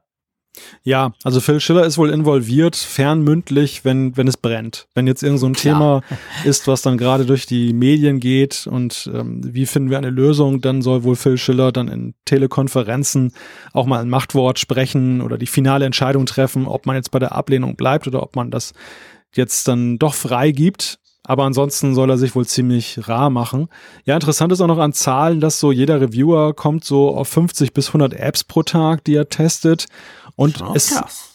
Ja, und besonders heftig finde ich, dass sie, sie haben ja über die Jahre den Prozess optimiert. Damals war es ja so fünf bis sieben Tage dauerte das manchmal. Und mittlerweile hast du als Entwickler so eine Gewährleistung, dass, dass das ungefähr so ein, zwei, maximal drei Tage dauert. Und das ist natürlich ein unglaubliches Pensum, wenn die gerade so Zeiten haben, dass ein neues Release von iOS da ist, dann, dann wird, wird natürlich sehr extrem viel eingereicht.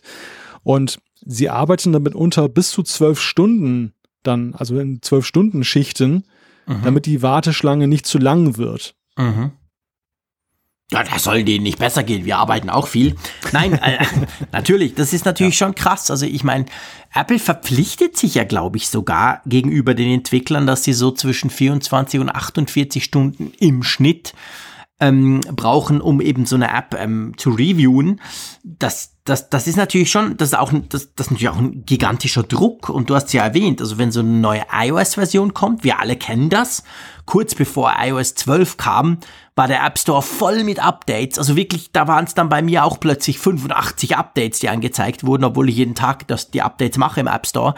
Ähm, und dann sind die natürlich, kann ich mir vorstellen, super im Stress, um da einigermaßen zeitnah all diese Apps rauszuhauen, weil, ist ja vielleicht noch ein wichtiger Punkt, den viele Leute nicht, nicht wissen, das ist ja nicht so, dass das Review nur passiert, wenn du eine neue App bringst, sondern bei jeder Version, gell? Wenn ja. du so deine schöne, oder un, zum Glück unsere tolle Funkgeräte-App aktualisierst, wie gerade jetzt auf, auf Version 1.6 mit den neuen iPad-Funktionen, dann geht das genau gleich durch den Review durch, gell? Ja, ja, ja, jedes, jede Veröffentlichung in den App Store geht durch das App Review und sei sie noch so klein. Also wenn du das ganz, ganz kleines Bugfix hast, es geht um einen Kommafehler, das wird immer geprüft von A bis Z und das, das macht natürlich eine Menge Aufwand. Und selbst im Beta-Test ist das so, wenn du jetzt einen größeren Beta-Test hast, dann wird selbst die Beta-Version einmal vorher gecheckt, bevor sie den Beta-Testern zugeht. Krass. Ja, das ist, das ist schon, also das ist schon ein, ein gigantischer Aufwand, den die da quasi betreiben damit. Und ähm, gleichzeitig ist es ja so, dass die ja auch selber dann, das hast ja du auch schon erlebt, du hast es schon erwähnt, die rufen ja dann auch Entwickler an. So im Sinn von, hey, da ist ein kleiner Fehler oder so, komm, wir gucken das mal zusammen an. Und das sollen wohl auch so plus minus 1000 Anrufe pro Woche sein, die quasi das App-Review-Team bei Entwicklern macht, gell? Genau, also das mit den Anrufen, das scheint mir so zu sein, dass es über die Zeit hat sich das so langsam entwickelt, dass sie das auch intensiviert haben. Ganz am Anfang, mhm. meine ich, war es stärker so, dass man eben dann nur eine schriftliche Rückmeldung bekam. Die, die, die ist auch sehr standardisiert. Also wenn irgendetwas falsch ist an deiner App, dann kriegst du eigentlich erstmal nur einen Auszug aus den entsprechenden Guidelines, welche Regeln ja. du einzuhalten hast. Dann heißt es, der und der Verstoß liegt vor, Paragraph 4.2, man darf keinen Apfel irgendwie im Namen haben. Und wenn du Glück hast, dann irgendwie noch irgendwie so durch so ein Bildschirmfoto ein Hinweis, wo das sein könnte. Also manchmal ist es auch ein bisschen kryptisch. Und mhm. mit, den, mit den Anrufen ist es für die Entwickler etwas besser geworden, weil du halt wirklich die Möglichkeit hast, leichter nachzufragen. Also sie erklären es dir, auch sehr mhm. schemenhaft, ist so mein Eindruck. Aber du, du hast halt einen Dialog und das ist halt sehr angenehm. Wenngleich ist natürlich schon immer irgendwie so, zumindest, ich meine, vielleicht bin ich auch jetzt äh, Vielleicht hat mir das so imponiert, aber ich, ich, ich fand das immer ziemlich krass, wenn einfach so unvermittelt dein Telefon klingelt. Du hast so eine amerikanische Telefonnummer drauf, wunderst dich eh schon, was das wohl sein kann. Und dann meldete sich da jemand aus Amerika von Apple und sagt, ja, wir haben deine App da und ähm, das und das. Und das ist schon irgendwie ein kurioses Erlebnis. Kleine Randnotiz, es soll ja auch noch jemanden geben bei Apple, der dann für die Promis, also Spotify, Facebook, die ganz Großen zuständig ist der, der, der nennt sich wohl immer nur Bill. Keiner weiß, wie der wirklich heißt oder ob der jetzt einen Nachnamen hat oder so. Und das ist, das, es ist, ich finde, es ist so eine dieser niedlichen Apple-Geschichten, die es ja immer so gibt. Ne? Das, das ist ja. alles so, so durchdacht und, und äh, kurios mitunter und ja, irgendwie lustig. Ja, das ist definitiv lustig. Das, das, das, das, das, das sind genauso diese kleinen Apple-Geschichten, ähm, die, die, die, die dann da so, so rauskommen. Übrigens, du hast gesagt, also der ist quasi für die Promis zuständig. Aber gleichzeitig kann man in diesem Bericht auch so ein bisschen entnehmen, dass es eigentlich wohl, ähm, also wenn Netflix mit dem Update kommt oder Facebook, dann sollen die wohl, so zumindest wird's behauptet, nicht anders behandelt werden, als wenn der Malte Kirchner kommt. Ja, und da, da sind wir auch an dem Punkt, über den wir auch noch sprechen müssen bei diesen vielen Zufällen in letzter Zeit, dass so unglaublich viel über das App-Review rausgesickert ist, das da jahrelang so gut unter Verschluss war. Mhm. Bei dem einen Podcast war es ja ein ehemaliger Mitarbeiter in leitender Funktion, jetzt sind es halt die besagten Quellen, die nah dran sind. Aber ehrlich gesagt, ich glaube nicht so richtig an Zufälle, gerade mit Blick darauf, dass Apple ja in den USA gerade eine Menge Ärger hat mit der Frage, ob es möglicherweise dann eben Gesetzesverstöße sind, ob sie ein, eine Monopolfunktion ausüben mit ihrem App-Review und das halt immer wieder gesagt wird und egal wie, also wie unterschiedlich diese Informationen sind, die raussickern, aber das immer wieder da ist, die Großen werden auch gleich behandelt wie die Kleinen. Ich meine, das ist natürlich eine Aussage, die gerade in diesem Antitrust-Verfahren ja schon von zentraler Bedeutung sein könnte. Genau, das ist natürlich ganz ein essentieller Punkt, weil man ja nicht sagen will, man hat ein Monopol und überhaupt und so, sondern man ist ja ganz lieb und man guckt mit allen zusammen etc. Also das ist, ich glaube schon, also ich, ich glaube, diese Geschichten sind kein Zufall. Es ist nicht so, dass jetzt plötzlich irgendwelche Angestellten oder ehemaligen Angestellten jetzt plötzlich plaudern, sondern ich glaube schon, dass das teilweise auch gesteuert ist, weil natürlich genau diese Geschichten, die sind ja auch wichtig für eben solche Antitrust und überhaupt für solche Prozesse, die da möglicherweise ähm, am Horizont stehen, damit das Ganze fassbarer wird und damit das Ganze auch normaler wird und damit man nicht das Gefühl hat, ja, das ist irgendwie das undurchdringliche Apple, das schwarze, der Apple-Geheimdienst, keine Ahnung, was die da machen. Also da passt das natürlich schon ganz gut rein. Das, ich glaube, das, das muss man sich ganz klar, das muss man ganz klar sehen. Ja, es ist eine sehr schlaue Strategie, weil man auf der einen Seite ja nicht wirklich Transparenz herstellt. Es, es bleibt ja offiziell rätselhaft. Das sind ja alles unbestätigte Informationen, die irgendwie durchsickern, aber die schon so vertrauenswürdig wirken, dass man den Eindruck hat, sie könnten stimmen. Und mhm. gleichzeitig sorgen sie eben dafür, dass medial und in der Öffentlichkeit ein Bild gezeichnet wird von dem App-Review, was ja sehr weit weg geht von, das ist so eine willkürliche Abteilung, die, die vertreten nur Apples Interessen und die messen mit zweierlei Maß, sondern das, was rüberkommt an Message, ist da eher, dass es so, ja, wie so eine Art Aufsichtsgremium, etwas abgekoppelt jetzt von den operativen Interessen von Apple, in Klammern auf, Sunnyvale, Klammer zu, und ähm, ja, eben auch dann nicht mit irgendwelchen Strategien oder Zielen jetzt den, den direkten Mitbewerbern gegenüber, sondern eben völlig frei, nur nach ihrem Regelbuch. Das ist ja die Message, ja. die da transportiert wird und die, ja, genau. die, wir sprechen ja heute auch hier drüber, dann auch ankommt. ja, ja, ja, natürlich, klar, definitiv. Also es braucht ja dann auch Leute wie uns, die über das berichten, sage ich jetzt mal, damit die Message auch irgendwie weiter transportiert wird. Ich meine, eigentlich sage ich mal, es ist ja, spielt gar nicht so eine Rolle, ob das jetzt strategisch platziert wird oder nicht. Letztendlich ist es doch spannend zu erfahren und das ist halt etwas, was man von Apple nicht unbedingt gewöhnt ist, wie das solche Dinge funktionieren. Diesen App-Review-Prozess, das haben sich, glaube ich, inzwischen wissen die meisten, dass es das gibt. Nicht nur Entwickler, sondern auch Leute sonst. Man weiß, Apple, die gucken da irgendwie strenger als Google. Das gibt tausende Beispiele, ja auch sehr viel positive Beispiele, wo man merkt, ah, okay, da ist irgendwas. Und ich finde es eigentlich ganz spannend, jetzt unabhängig, ob das jetzt gerade vielleicht Apple dann hilft in Zukunft oder nicht, wenn man da mal so ein bisschen sieht, wie das läuft, oder? Ja, aber auch vom Nutzen her, ich sehe es nicht nur als Nutzen an jetzt dann für dieses laufende Verfahren, sondern ich glaube, das ist gerade in diesen Zeiten, wir reden über Datenschutz, wir reden über Sicherheit und solche Fragen und halt auch Qualität, Sorgfältigkeit. Das, das ist natürlich auch, kommt auch gut an so unter ja. PR-Erwägungen. Also im Grunde kann man damit nichts falsch machen. Das ist jetzt, das ist jetzt nicht so ein Ding, wo Tim Cook jetzt seine Double-Down-Security-Geschichte wieder greifen lassen muss.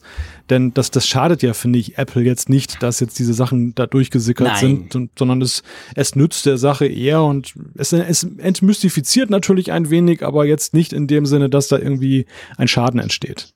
Ja, das glaube ich auch. Definitiv. Gut. Wollen wir zu einem nächsten Thema kommen? Ja. Der alte schmunzelt schon. Zu einem Thema, wo ich aber finde, wo eigentlich auch kein Schaden entsteht. Ich weiß ja nicht, wie es dir ging vor drei Jahren. Ich war vor drei Jahren in Holland. Ich bin ja eigentlich immer im Juli in Holland. Und da sind, in Holland sind so komische Leute mit ihrem Smartphone am Strand rumgelaufen. Und ich dachte zuerst, ja gut, mache ich eigentlich auch. Ich habe mein Smartphone immer dabei. Aber dann habe ich gemerkt, die spielen ein Spiel. Und natürlich Pokémon Go, Augmented Reality, alle kennt den Hype, der ging so weit, dass die Firma Niantic, die hinter Pokémon Go stand, dann sogar die Server ein bisschen runterfahren musste, weil die hatten die nämlich bei Google und das war so ein Hype, dass am Schluss die Google-Suche nicht mehr richtig funktioniert hat. Ist alles Geschichte heute, wissen wir. Aber wenn diese Firma etwas Neues bringt nach drei Jahren und das Ganze auch noch mit Harry Potter zusammenhängt, dann glaube ich, darf man auch im Apfelfunk mal drüber sprechen, oder? ja, ja, du hast es ja gerade schon gesagt, das war ja ein riesiges Medienthema. Selbst für uns in den Lokalzeitungen war das ja damals ein Ding, weil auch hier standen am Strand die Leute und, oder blockierten gar Straßen. bei euch. und ja, ja, das ist äh, selbst hier in die Küste vorgedrungen. Und das, das will ja was heißen. Das war ja auch ein Ding, das in, in vielerlei Hinsicht auch ja nicht nur in positiver Weise, auch ja, da sind ja auch durchaus einige Leute zu Schaden gekommen, die dann eben unvorsichtig waren und sind vor Busse ja, oder klar. Autos gelaufen. Und es hat ja die Frage eben auch aufgeworfen, diese Vermengung von Realität und Spiel, was ja, glaube ich, damit so, so ein Novum war, zumindest in dieser Masse. Ja ähm, wie damit halt umzugehen ist. Ich möchte fast schon sagen, das war eine Diskussion, die vorweggenommen wurde, vielleicht mit Blick auf später auch, was Augmented Reality und AR-Anwendungen angeht. Also die ist schon geführt worden, die ja, Diskussion. Absolut. Ja, und jetzt also, haben wir halt diesen neuen Titel, Harry Potter, Wizards Unite. Und ich, ich stelle jetzt gleich mal eine kühne These auf, und das wird dich aufregen und du wirst wahrscheinlich dann gleich dann dagegen donnern. Ich finde, das sieht ja, das Ding sieht aus, so mein, mein erster Eindruck, wie ein neuer Skin, einfach nur für Pokémon Go, oder? Das sieht doch total ja, gleich das aus. Hat was. Ja, natürlich. Das sieht sehr ähnlich aus. Beziehungsweise die Karten sehen halt sehr gleich aus, weil man ja auf den gleichen Karten spielt. Also auf, ich meine, die Karten bei Pokémon Go bilden ja die Realität ab und da hat's halt irgendwelche Geschichten drin, irgendwelche Viecher oder whatever. Und bei, bei Harry Potter ist es jetzt so, wir spielen vielleicht mal ganz generell im Harry Potter Universum. Die Geschichte ist, geht eigentlich so, dass quasi, es gibt ja, wer Harry Potter gelesen hat, es gibt ja die Muggelwelt, das sind wir, also die Menschen, und da gibt's ja die Zaubererwelt. Und die sind ja insofern voneinander getrennt, dass die Muggel, also die Menschen, nichts von den Zauberern mitbekommen sollten oder nichts erfahren sollten, dass es da quasi noch eine zweite Welt gibt sozusagen und dass Zauberer unter ihnen leben. Und diese Idee aufgreifend spielt das Spiel jetzt so, dass quasi Artefakte oder, oder letztendlich Dinge aus dieser Zaubererwelt in der realen Welt gelandet sind und wir als Spieler haben jetzt den Auftrag, die sozusagen blöd gesagt wieder zurückzubringen, bevor die Menschheit merkt, hä, was ist denn da los? So ganz vereinfacht gesagt. Und natürlich, das Prinzip ist, du gehst raus, du musst raus. Auch das kein Spiel für Stubenhocker. Du musst raus und du musst halt mit deinem Smartphone durch die Gegend latschen und dann machst du halt, sammelst du Dinge und vor allem machst du, entdeckst du halt eben diese Artefakte. Und da musst du so einen Zauberspruch machen. Du musst keine Bälle werfen wie bei Pokémon Go, sondern du machst so einen Zauberspruch. Du musst so ein Ding nachfahren auf dem Bildschirm quasi. Ein Muster. Da bin ich unglaublich schlecht drin. Das war ich schon immer. Also meine Kinder sind da sicher viel besser als ich. Und dann machst du quasi diesen Zauberspruch. Ähm, grundsätzlich gebe ich dir recht, es sieht im ersten Moment sehr ähnlich aus. Die Geschichte ist halt eine andere und das finde ich macht es letztendlich spannend die Pokémon sind ja ganz witzig, aber ich behaupte mal, Harry Potter hat schon deutlich mehr Reichweite, weil das kennt, glaube ich, wirklich jeder. Und es ist auch sehr, finde ich, sehr liebevoll gemacht. Also diese Figuren, die da erscheinen, sind sehr schön animiert und sind halt auch zum Teil ganz finstere Gestalten und so. Plus die ganze, die Möglichkeiten hinten dran. Du kannst dann auch zusammen und du kannst dann auch so, so, so, so quasi mehrere zusammen irgendeine Aufgabe lösen und so. Also Dinge, die bei Pokémon Go in den letzten drei Jahren dann dazu kamen, die sind jetzt halt bei Harry Potter Wizards Unite schon, an, schon von Anfang an drin. Aber man kann sicher sagen, es ist ähnlich, es ist nur ein bisschen komplexer. Aber im Prinzip, klar, du hast gesagt, Pokémon Go mit dem anderen Skin, so weit würde ich nicht gehen, aber natürlich gleichen sich die beiden. Na, logisch, klar. War ja, wie gesagt, auch eine steile These. Aber auf der anderen Seite nee, denke ich, es, es ist ja eigentlich auch ausreichend, damit es trotzdem das Zeug für einen Erfolg hat. Du hast es gerade ja. gesagt, Harry Potter alleine hat ja schon eine riesige Reichweite. Diese, diese Rechte zu haben, das ist ja schon fast so eine Art äh, Lizenz zum, zum Gelddrucken. Und wenn man das dann noch so, so verpackt, dann eben mit dem Pokémon Go-Hype, ja, dann, dann hast du eigentlich so einen riesigen Potenzialträger geschaffen. Ich bin wirklich mal gespannt. Also bei mir ist das eigentlich so in die Timeline erst geraten, als Saya und du da unterwegs wart und da eure Säbelstriche gemacht habt, eure Zaubersprüche da unter, unter das Volk gebracht haben.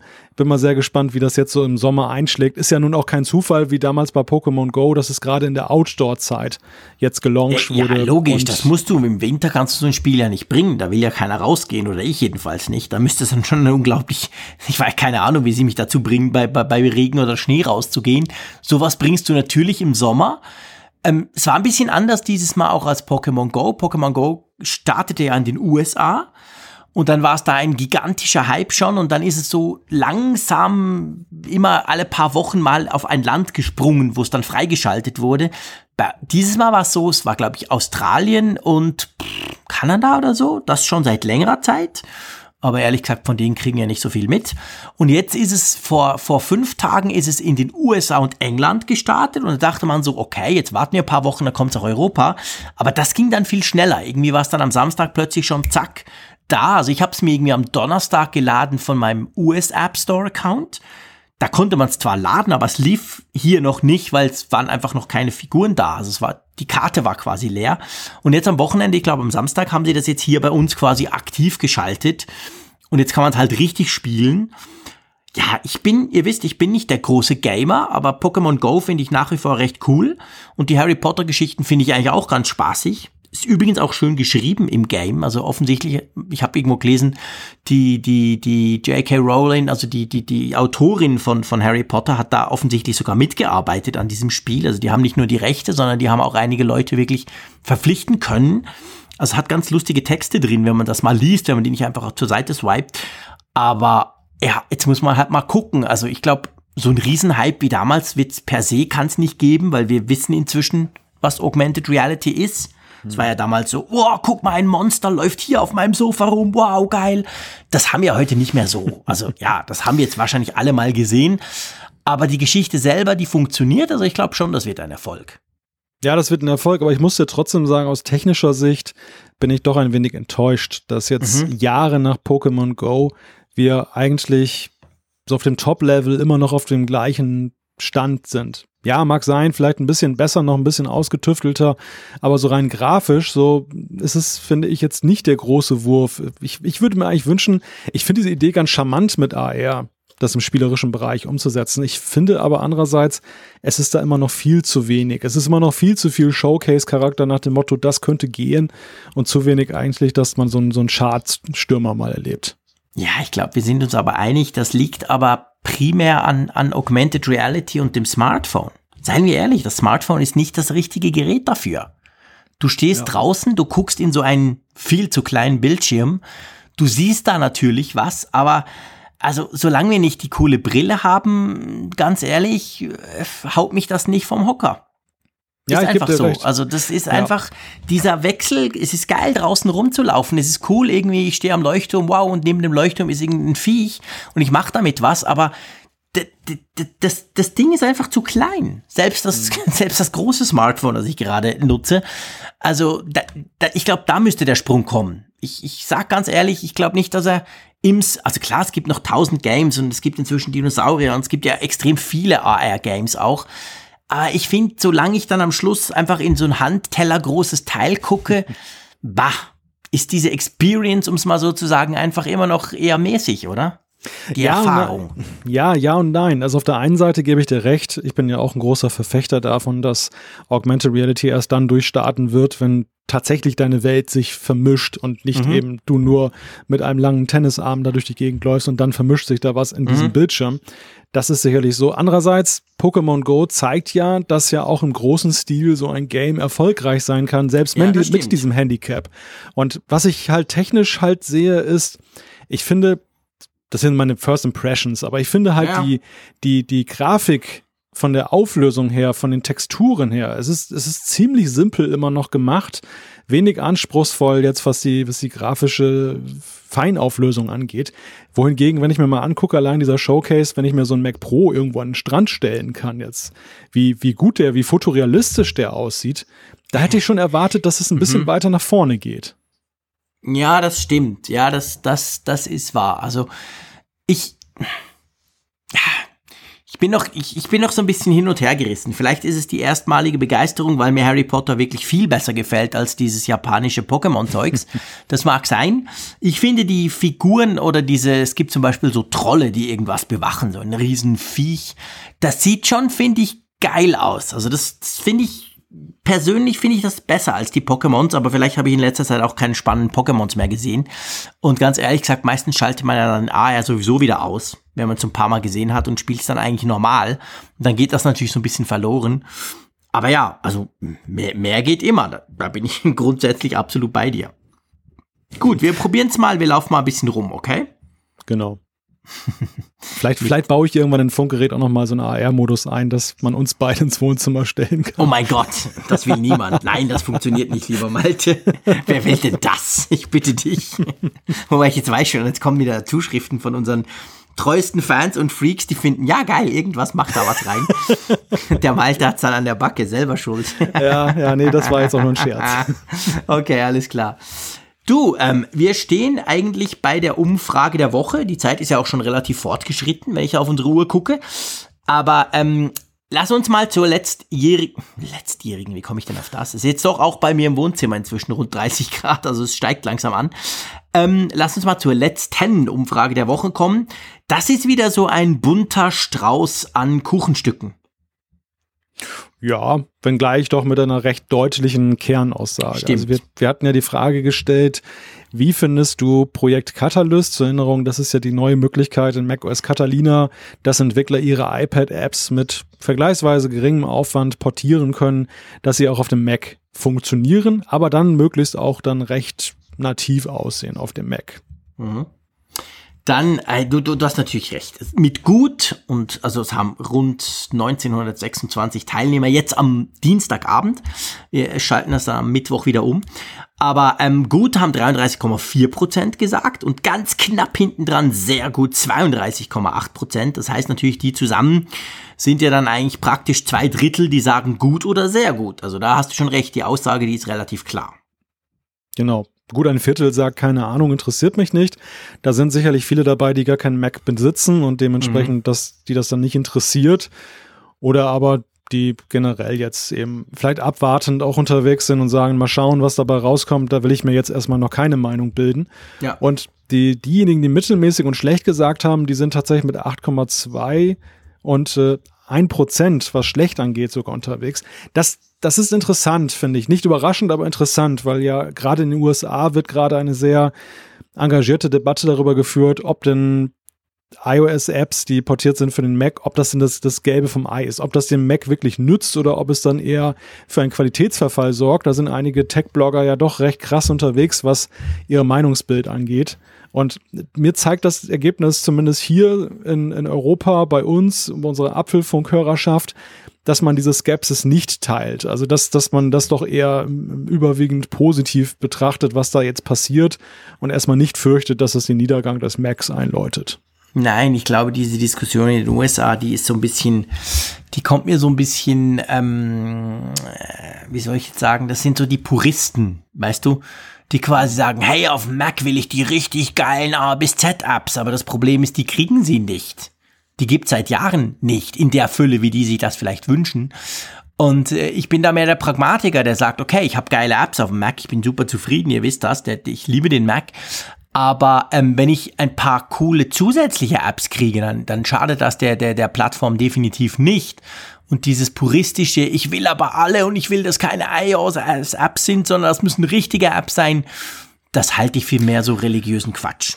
Ja, also ich, ich persönlich glaube, dass das Catalyst ein sowohl im positiven wie im negativen gehyptes Thema ist. Denn ich, ich persönlich erwarte mir nicht, dass das jetzt dann dafür sorgt, dass der Mac App Store überläuft. Es wird natürlich im ersten Moment so sein, dass sehr viele versuchen werden, ihre App auch dann zu portieren oder zumindest damit experimentieren. Aber am Ende glaube ich, wird es dann doch ein Thema sein, wo wir in ein Jahr sagen, wo ist es geblieben? Also es wird für die eine ja. oder andere Zuwachs-App und vielleicht auch positiv dann da sorgen im, im Mac App Store, aber es wird jetzt nicht das Ding sein, wo wir sagen, wow, das App-Angebot hat sich verdoppelt, das glaube ich nicht. Nein, nein, absolut nicht. Und ich glaube, das, das sollte man auch gar nicht davon erwarten, sondern wenn ein paar coole Apps einfacher rüberkommen, dann denke ich, ist das schon mal eine gute Sache. Und wie das dann, wie, wie weit das dann mit der Dynamik aussieht, die das eventuell entwickelt, das können wir noch gar nicht sagen. Gut, aber was wir sagen können, ist, wir haben eine neue Umfrage der Woche, oder? Genau, wir haben eine neue Umfrage der Woche und die drängt sich ja regelrecht auf. Wir haben jetzt heute Public Beta als Thema behandelt und jetzt stellen wir euch die Frage, installierst du eine Beta-Version von iOS 13? Gott behüte. Also wir haben dann die Möglichkeit, ja auf meinem Hauptgerät. Wir haben die Möglichkeit, ja auf einem Testgerät. Wir haben die Möglichkeit, nein oder besitze kein iPhone. Das sind die vier Möglichkeiten. Eigentlich, eigentlich müssen wir noch hinzufügen, darf ich nicht sagen, Klammern NDA. darf man nicht mal sagen, dass man es installiert? Man darf nur nicht drüber sagen, was man, also wie es läuft oder wie es aussieht, oder? Oder, oder sogar ich, das. Muss man das sogar schon schon Da muss ich gleich mal das, das NDA nochmal konsultieren. Ist egal. Auf jeden Fall, das sind die vier möglichen äh, Möglichkeiten, die ihr, möglichen Möglichkeiten, meine Güte. Also, die ihr da zur Verfügung habt, äh, interessiert uns natürlich. Ich weiß ja jetzt nicht, ob nach zwei Folgen, wo ich euch davon wirklich dringend abgeraten habe, überhaupt noch jemand sich traut, auf Ja auf meinem Hauptgerät zu klicken, aber wir warten mal ab. Genau. Gut. Du, dann kommen wir schon zum, also das heißt schon, wir sind ja, wie gesagt, gut in der Zeit. Dann kommen wir mal zu unserem äh, Zuschriften unserer Hörerschaft. Da haben wir nämlich auch wieder einiges bekommen. Wir kriegen nach wie vor weiterhin, und das freut uns wirklich riesig, super spannende Zuschriften von euch. Und drum schlage ich vor, wir springen da mal gleich rein. Ich muss mal ein bisschen den Bildschirm. Ah, das ist wirklich hey, nur so ein 13 Zöller. Boah, ich sag euch, Freunde, mir fehlen ungefähr 30 Zoll Bildschirmfläche hier im Wohnzimmer. Aber ich krieg's hin. Wollen wir mal gleich mit dem Vincent anfangen? Ja. Wir fangen mit dem Vincent an. Kannst Das du so lesen? eine- oder? Ja, ich kann lesen. Ja, ja, ich kann lesen. Danke. Der Malte kümmert sich. Das ist sehr lieb. Während mir hier der Schweiß über die Augen tropft. Nee, so schlimm ist es eben nicht. Ähm, aber ähm, das ist eine Frage, die, die, die kann man, das kann man sagen, die steht so ein bisschen stellvertretend. Die kriegen wir nämlich immer wieder. Und drum ist es vielleicht schön, wenn wir sie einmal mehr beantworten können. Und zwar der Vincent schreibt, hey, ich frage mich, warum Apple-Produkte im deutschen Apple Store teurer sind als in den USA, obwohl der Dollar doch weniger wert ist als der Euro. So oder ähnlich kriegen wir immer mal gerne wieder ähm, Zuschriften. Möchtest du sie beantworten? Ja, ein Teil der Antwort ist auf jeden Fall, dass Apple, ich glaube, sie haben es irgendwann sogar mal gesagt, als es diese vehementen Diskussionen gab, dass sie eben Wechselkursrisiken damit auch dann ausschließen. Also die, die, der Dollar und der Eurokurs, die gingen eine ganze Weile hoch und runter und dementsprechend war das für jemanden, der Handel treibt, so wie Apple, dann eben so eine Unsicherheit und man, man gleicht das dann dadurch aus, dass man dann einen Puffer schafft, etwas höher ansetzt und dann hat man halt diese Wechselkursrisiken ausgeschlossen, ohne dass man ständig die Preise anheben oder im Idealfall senken muss, was Apple ja eher ungerne tut. Genau, senken. Hä? Das Wort kennen die gar nicht. Das ist die eine, das ist die eine Seite der Medaille. Das andere, was man nicht vergessen sollte, ist, dass die Preise in den USA ganz generell, egal ob online oder offline im Laden, da fehlen ja immer die sogenannten Taxes, also sprich Mehrwertsteuer, sprich irgendwelche ähm, Steuern, die, je nach je nach Staat, also je nach wie sagt man doch Staat, Bundesstaat in den USA quasi noch dazukommen. Und das ist etwas, da bin ich auch wieder reingefallen, als ich in Kalifornien war. Ich war beim Essen und dachte, das kostet so viel, cool. Und dann, boah, dann war es irgendwie 30 Prozent mehr, weil noch irgendwie das und das.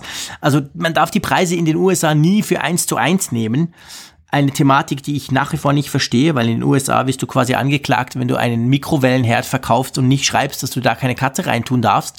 Aber Preise kann man dann anschreiben, obwohl die eigentlich nur einen Teil des Preises beinhalten. Das, das verstehe ich nicht so ganz. Aber okay, ich habe auch nie behauptet, ich verstehe die USA. Aber das ist vielleicht noch so ein wichtiger Punkt. Also man kann nicht einfach den US App Store aufmachen und den, den Apple Store dann den deutschen und dann denken, oh, was ist denn da los? Also da, da fehlt eben im US Apple Store, fehlen quasi noch gewisse Dinge, die dann immer noch draufgeschlagen werden. Ja. Ja, und ich glaube aber auch, dass zusätzlich noch in gewisser Weise auch Preise den jeweiligen Wertniveaus und üblichen Natürlich. Preisen eines Landes, einer Region angepasst werden. Also, dass man schon guckt, wie, wie ist da so ein durchschnittlicher Preis und dann, dann fügt man sich ein. Es gibt ja nicht so, einen- so einen Gerechtigkeitsparagraphen, dass es jetzt heißt, wenn man in Europa ein MacBook teurer verkaufen kann, dass man es nicht teurer verkaufen darf, weil man es in den USA oder in einem Schwellenland gab, wie China, Indien, äh, wo man halt dann andere Preise aufrufen muss, damit sie sich überhaupt verkaufen, dass man das dann überall harmonisieren muss. Ich glaube nicht, dass, dass das irgendein Hersteller da schert. Nein, nein, absolut nicht. Nein, da hast du völlig recht. Also das ist natürlich definitiv kein Thema. Also ich meine, bei uns in der Schweiz ist grundsätzlich alles teurer und das zieht sich natürlich durch. also das ist auch bei Apple so, klar. Beziehungsweise, mh, Klammer auf, bei Elektronik lustigerweise ist es nicht unbedingt so. Da sind wir eigentlich jeweils noch ganz gut unterwegs. Das ist ganz komisch. Dafür kostet dann der Big Mac irgendwie das Doppelte. Also Ich da ist es nicht sagen. gleich. Genau, Ich also wollt- ich Elektronik passt da nicht.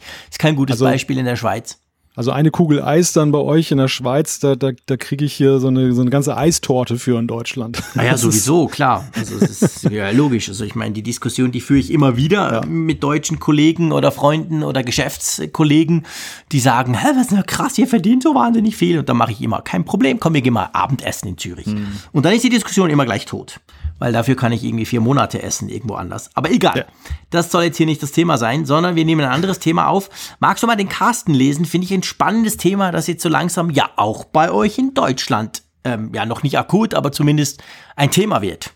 Ja, ich habe mich jetzt gerade aktuell in der Zeitung damit auseinandergesetzt mit dem Thema. Es geht um 5G. Und zwar 5G mit der Frage von Carsten, nehmen wir an, die Gerüchte um iPhones mit 5G im Jahr 2020 erhärten sich. Lasse ich dann mein iPhone 8 eher noch eine Weile laufen? Die Motivation für was Neues liegt eher an der Freude an der Technik als in der Notwendigkeit. Bis Ende 2020 traue ich selbst Deutschland zumindest etwas 5G zu, schreibt Carsten. Also vielleicht, das, das hat ja verschiedene Fragen da drin. Das eine ist iPhone 5G erst 2020 im Herbst. Und ich glaube, das ist ja das gilt inzwischen unter Analysten und Experten als mehr oder weniger gesichert, ganz einfach drum, weil ja Apple erst dieses Jahr wieder zu Qualcomm wechselt. Die haben sich ja vor kurzem erst, haben wir im Apfelfunk besprochen, geeinigt. Da flossen ein paar Milliarden nach dem diesem jahrelangen Streit.